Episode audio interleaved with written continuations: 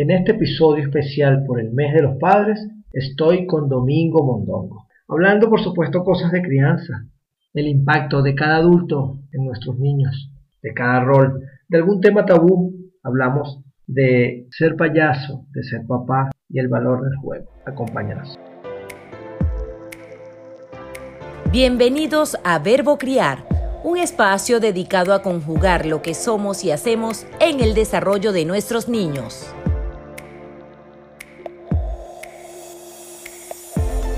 Hola, bienvenidos a Verbo Criar el Podcast, episodio número 19. Te habla Joel David Bolívar Corazpe. Gracias, gracias por escuchar, por compartir, por estar pendiente. Es para mí todo un placer nuevamente compartir contigo y este episodio especial continuamos con el mes de los padres.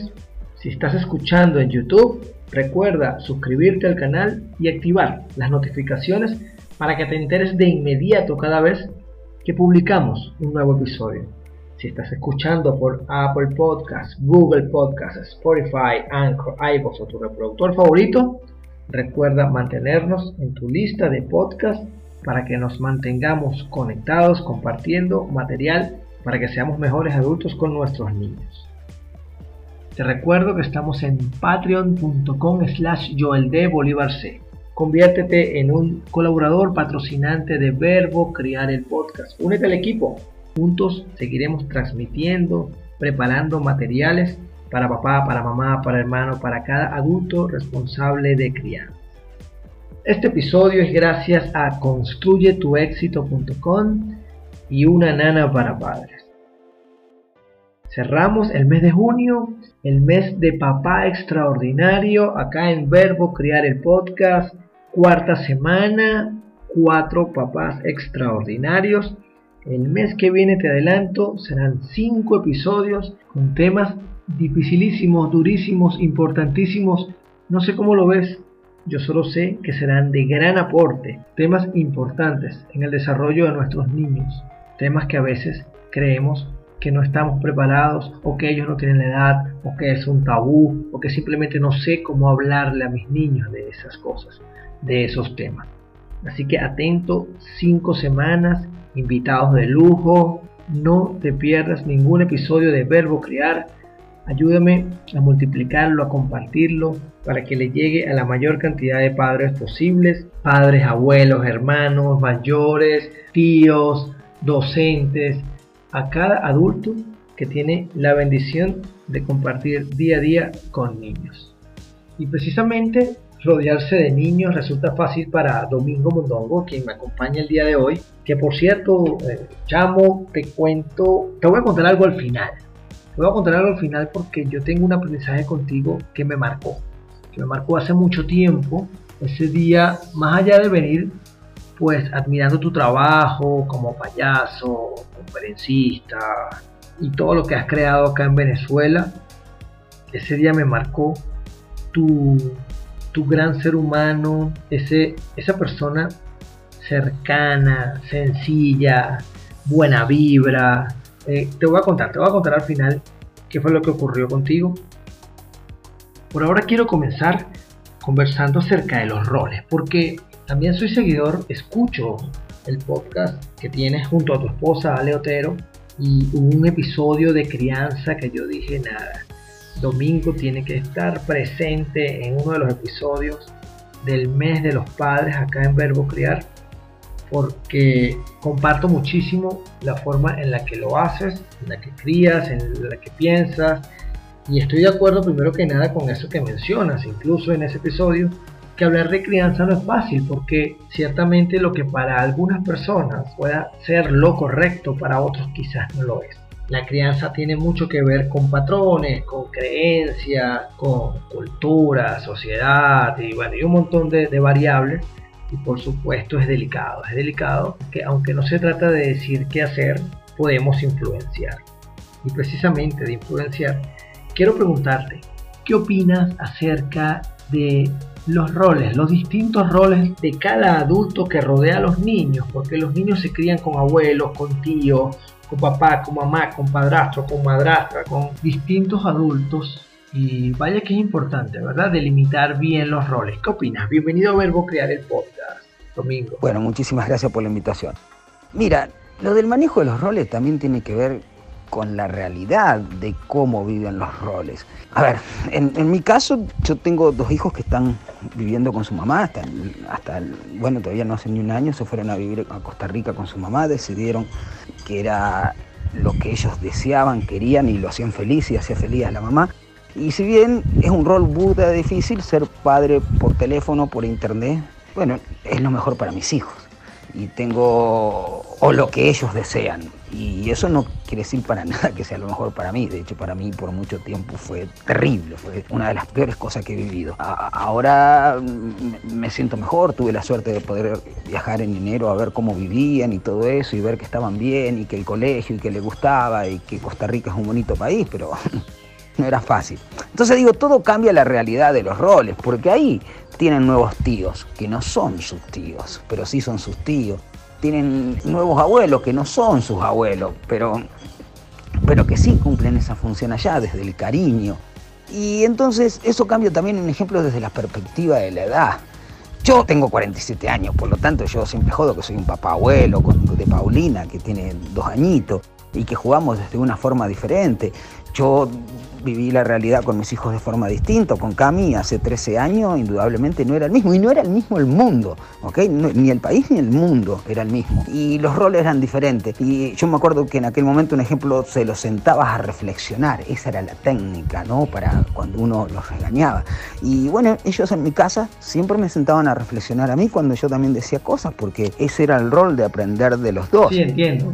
Es algo como que se te salió una mala palabra o alguna palabra que no está permitida y tu hija tenía el derecho de decirte, hey papá, ve a reflexionar que dijiste una grosería. Yo entiendo completamente. Y hay abuelos en este momento que por los trabajos de los padres o por ciertas realidades están mucho tiempo con los niños.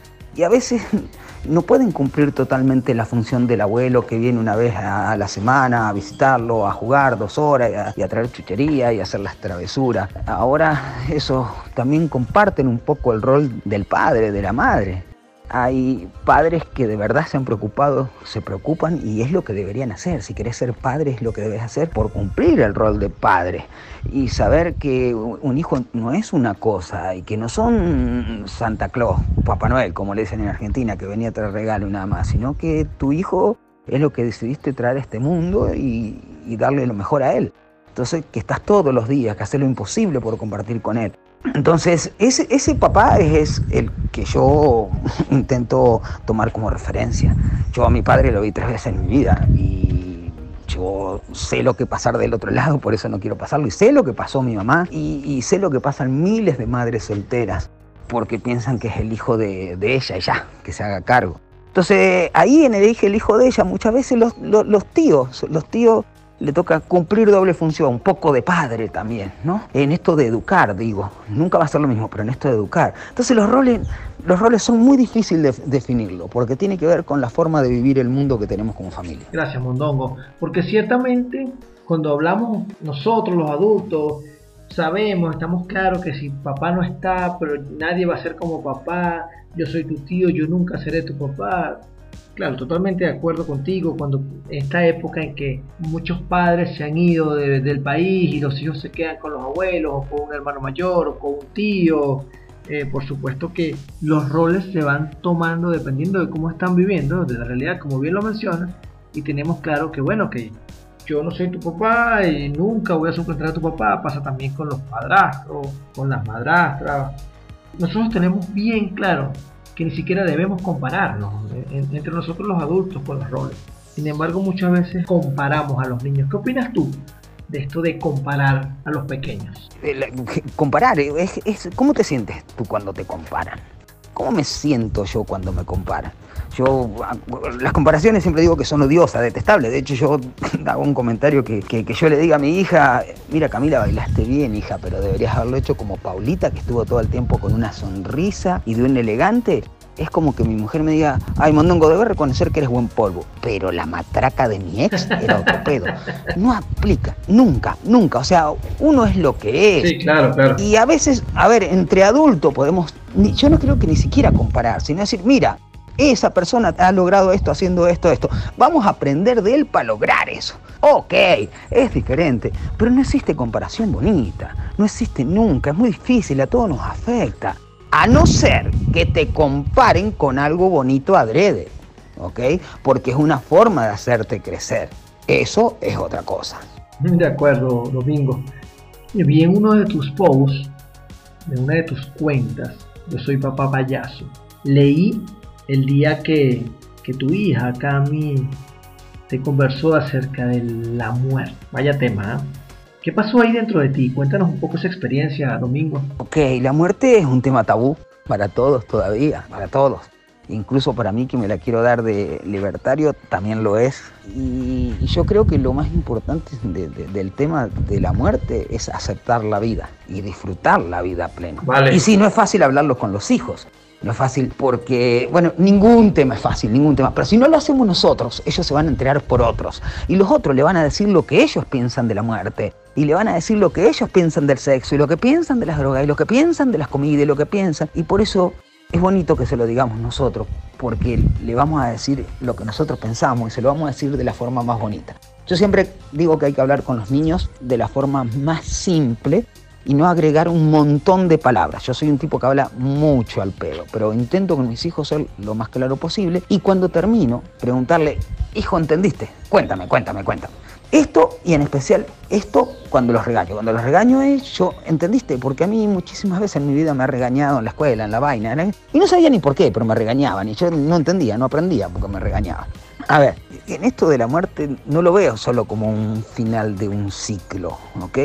Yo lo veo como ese hecho de que si valoramos, eh, si sabemos lo que va a pasar, podemos disfrutar mucho más la vida. Y que se termina a los adultos antes, bueno, generalmente es así. Y entonces creo que es la forma de explicarle a los niños, ¿ok? Y si tú necesitas desde tu creencia decirle que se va con Dios, que se va con lo que sea, está bien, está bien. Pero un ejemplo, cuando yo me acuerdo cuando murió mi abuela, que mi mamá le había dicho que se había ido al cielo eh, a, mi hermanita que tenía como tres años, yo tendría seis. Y entonces, un tiempo después empiezan la lluvia y mi mamá sube a arreglar el techo y encuentra caramelos. ¿ok? Y era que mi hermanita agarraba de los caramelos de ella y se los tiraba a la abuela, al techo, para que viniera a buscarla del cielo me pareció burda de bonito, eso siempre, siempre, Por supuesto. Y yo me acuerdo que también, si bien con mi papá nunca lo vi mucho, lo situé en una estrella alguna vez y era como una forma de ubicarlo y a mi abuelo. Pero es como esto de, saber que, lo vas a encontrar cuando lo necesitas en un abrazo, en un cariño. Y, y entonces yo también a veces hablo con mis hijos a través de la luna, ¿no? Y yo sé que no, pero también sé que sí. Entonces es eso, es tener a la gente que tú quieres más allá. Y tiene que ver con el valor, insisto, que tú me decías del principio, en qué crees o en qué no crees. Gracias Domingo, wow. Definitivamente cuando actuamos desde el amor, con amor, con nuestra verdad y se lo transmitimos a nuestros niños, impacta brutal. Mira, chamo, tú eres payaso. Por favor, dinos qué es ¿Qué hace un payaso? Un payaso es un adulto que juega. ¿Ok? Así. Y aunque no crea la definición de clown, ¿ok? Eh, cuando la, arma Lecoq, el gran maestro francés, a finales de los 70, es eso, él se pone a investigar los payasos y se dan cuenta que los payasos, Chaplin, Buster Keaton, Rivel, eran adultos que jugaban como niños. Dijo, ah, no, ¿para qué voy a investigar los adultos? Tres payasos y tengo niños por todos lados. Y él, investigando a los niños, viendo qué hacían los niños, descubrió la técnica del clown, la, la que se juega ahora. La personalidad más reconocida del clown es Mr. Bean, un adulto que juega a ser niño. Yo, me gusta mucho el clown, pero también me gusta mucho el bufón, que el bufón es lo contrario del clown, el otro lado es como la denuncia, la parte fuerte, la pelea, eh, el que lleva palo, y entonces, bueno, nada, todas esas cosas se han fusionado en mí y soy esto que soy, que no sé ni qué soy. nada, bueno, eres un papá payaso. Ahora, Domingo, ¿qué hace un papá? Un papá debe buscar las mejores herramientas que ha encontrado en su vida y transferírselas a sus hijos pero transferírselas para que ellos construyan el mundo que desea. No el mundo que desea el papá, no lo que el papá quiere, sino que ellos tengan las herramientas para el momento que la necesite construir su mundo como ellos lo desean. Y para construir el mundo que ellos desean, un papá tiene que escuchar. Yo creo que esa es una herramienta que los padres nos perdimos, que el poder se perdió. Y los padres somos el poder de nuestros hijos. Y si como poder no aprendemos a escuchar, nos pasa lo que nos ha pasado a muchos. Todo lo que quedan es sancionarnos, maltratarnos, ¿no? Lo que muchas veces se vive desde la estructura de poder. Entonces, como padre, lo mejor que podemos hacer es escuchar a nuestros hijos. Pero escuchar no solo las palabras, sino lo que dicen de verdad y lo que dicen de trasfondo. Los niños dicen tantas verdades, tan grandes verdades, tan absolutas, que si los escuchamos podríamos disfrutar más de esta vida. No tengo la menor duda. Claro, Domingo, fíjate, yo yo soy de los que propongo preguntar y preguntar a los niños.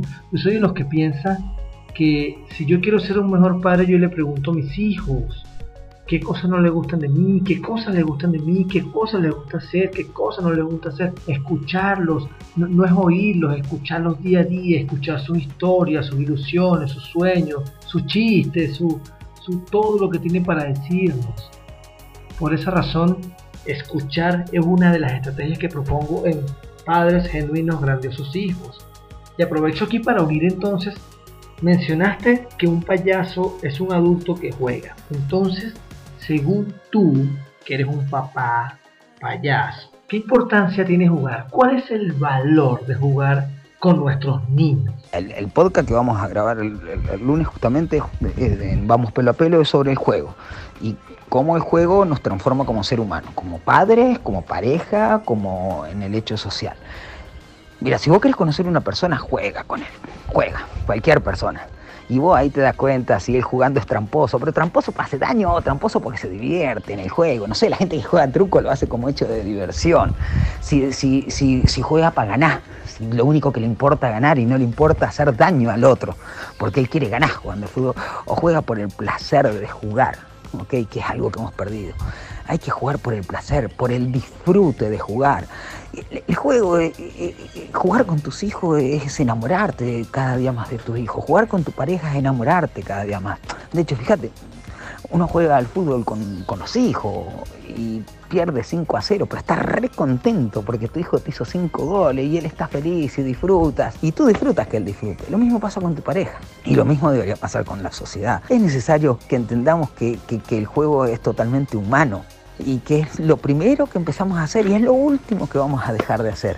Y que eso nos muestra vulnerable y puro como somos y que eso nos hace ser. Y por eso es tan importante jugar. Vaya grandiosa explicación, Jorge. Domingo Mundongo, mira, yo te he escuchado decir que educamos con el ejemplo. Y precisamente, así como mencioné que escuchar es una de las estrategias que propongo, también está una que llamo demostrar y tiene que ver con que si yo quiero que mi hijo tenga algunos comportamientos en particular, primero los hago yo de esa manera motivo a los niños a que hagan ciertas, a que se comporten de, la forma que yo considero que necesito. Yo no puedo pretender que mi hijo sea amable si yo no lo soy con él, por ejemplo. Y a ti pues te he escuchado hablar que los niños pues quieren ser como las personas que admiran, que si juega fútbol y admira a Messi, pues bueno, tú quieres, copias cosas de Messi o al menos sueñas ser como Messi y estás pendiente de lo que hace. Bueno, lo mismo ocurre con papá y ocurre con mamá. ¿Qué recomendación nos regalas en cuanto a esto de educar con el ejemplo? Chale, lo que tú dijiste es perfecto, yo creo totalmente así. Y no hay mejor ejemplo que, que demostrar con hechos en la vida. Lo que pasa es que a veces se dice, no, la palabra, la palabra, pero la palabra tiene valor cuando nosotros los demostramos con hechos y con nuestra forma de pensar y que vivimos así. Eso es lo importante. Yo siempre cuento, bueno, me han pasado burda de veces de no cumplir palabras después de todo y que mis hijos me han corregido y me han enseñado. A nosotros nos atracaron una vuelta y cuando nos atracaron nos agarraron un semáforo y dijimos, bueno, era de noche. Yo tengo un problema así con no respetar los semáforos porque siento que no respetamos el espacio social del otro cuando no respetamos los semáforos, no nos respetamos como ciudadanos. Y bueno, entonces en ese momento hice un acuerdo que después de, las 6 de la tarde, creo que era, no me acuerdo bien, no, no parábamos más en los semáforos porque era de noche, si no venía nadie íbamos a cruzar. Entonces un día, era un domingo, y vengo con los nenes, paso por un semáforo y Marcelito dice, ay papá, dale rápido, que me voy a perder de ver 11. Un programa de televisión que miraba y Camila le dice, no, Marcelo, son las 4, 11 a las 6. Y Marcelo le dice, no, son las 6, no, son las 4, son las 6. Yo le digo, hijo, no seas terco, son, son tierra, son Camilita. O sea, le está diciendo, son, son las 4, mire, acá está el reloj. Le, le muestro el carro. Y Marcelo me dice, papá, Vos me dijiste que cruzábamos los semáforos en rojo después de las 6 de la tarde. Uh, claro. cole me reventó. Tuve que parar el carro, ponerme a hablar, explicarle, pedirle perdón, pedirle disculpa, porque ese es un semáforo que hay para salida de camiones, que los fines de semana no funciona. Está ahí cerca de la Teo Caprile, más abajo, donde está el Parmalat. Y le expliqué y todo, y él entendió. Y hubo una alegría muy grande porque mi hijo cree en mí. Y también hubo esa obligación de saber que tengo que seguir para que él crea en mí, que, tengo que construir, que no puedo destruir, porque si no va a dejar de creer en mí. Vaya aprendizaje, sí, es que definitivamente los niños nos enseñan, nos mantienen alertas, activos, por eso también siempre recomiendo, cuidado con lo que decimos y hacemos. Ahí está una gran estrategia para criar de la forma que queremos. Bueno, Domingo, tremenda, tremenda experiencia. Wow, gracias por compartirla. Para ti, ¿Qué es lo mejor de ser papá? Eh, lo mejor, es un, es un montón de cosas. El ser responsable de, la educación y de la vida de tu hijo también eh, es bueno. O sea, yo siempre digo que, que vamos a construirle un mejor mundo para nuestros hijos, pero vamos a dejar mejores hijos para nuestro mundo, ¿no? Pero eso de llegar a tu casa y que te esperen con una sonrisa y un abrazo es impagable. De hecho, yo digo que esas son de las vainas que más me han pegado de la cuarentena. Ir al supermercado y cuando volver no puedo abrazarlo porque tenés que ponerte mil porquería, bañarte y toda la vaina para sacarte. Eso es una de las cosas que más me ha pegado. Vaya que te entiendo, de verdad que sí. Domingo, déjanos por aquí tus redes sociales, por si acaso alguien mm, no te conoce, no sabe lo que hace, qué puede conseguir al, seguirte, por favor déjanos. Mira, yo, mi nombre en las redes sociales arroba domingo mondongo, mondongo como la comida. Y bueno, nada, está la cuenta también arroba soy papá payaso. Sinceramente, genero más contenido en mi cuenta personal. En algún momento me dediqué solo a la de Soy Papá Payaso, ahora la atiendo muy poco. Sinceramente no, no genero contenido todo el tiempo nuevo.